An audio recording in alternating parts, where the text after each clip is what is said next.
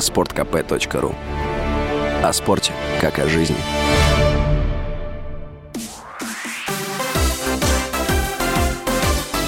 Новости спорта. Футболисты Пари Нижний Новгород одержали победу над Сочи в заключительном матче 28-го тура российской премьер-лиги, лишив Химки шанса на сохранение прописки в высшем дивизионе. Игра в Нижнем Новгороде завершилась со счетом 4-0. Нижегородская команда прервала трехматчевую безвыигрышную серию и с 26 очками занимает 14 место в турнирной таблице.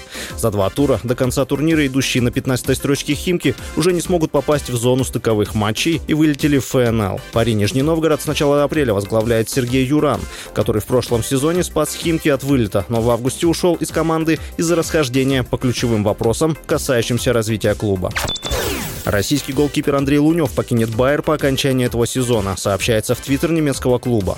Лунев, на счету которого 7 матчей за сборную России, стал игроком Байера летом 2021 года, но провел за команду всего три матча. В ноябре прошлого года Лунев рассказывал об адаптации к жизни в Германии. Тогда он заявлял, что хотел бы кардинально исправить количество игрового времени за Байер и бытовые моменты для семьи. Команда Формулы-1 Ferrari собирается предложить британскому пилоту Мерседеса Льюису Хэмилтону контракт с зарплатой в 50 миллионов евро. Об этом сообщает издание Daily Mail. Уточняется, что контракт будет рассчитан до конца следующего сезона. Как уточняет издание, переговоры с Хэмилтоном проходят на самом высоком уровне. Не только в кругу Ferrari, но и сам президент команды Джон Элкан уже находится в тесном контакте с британцем.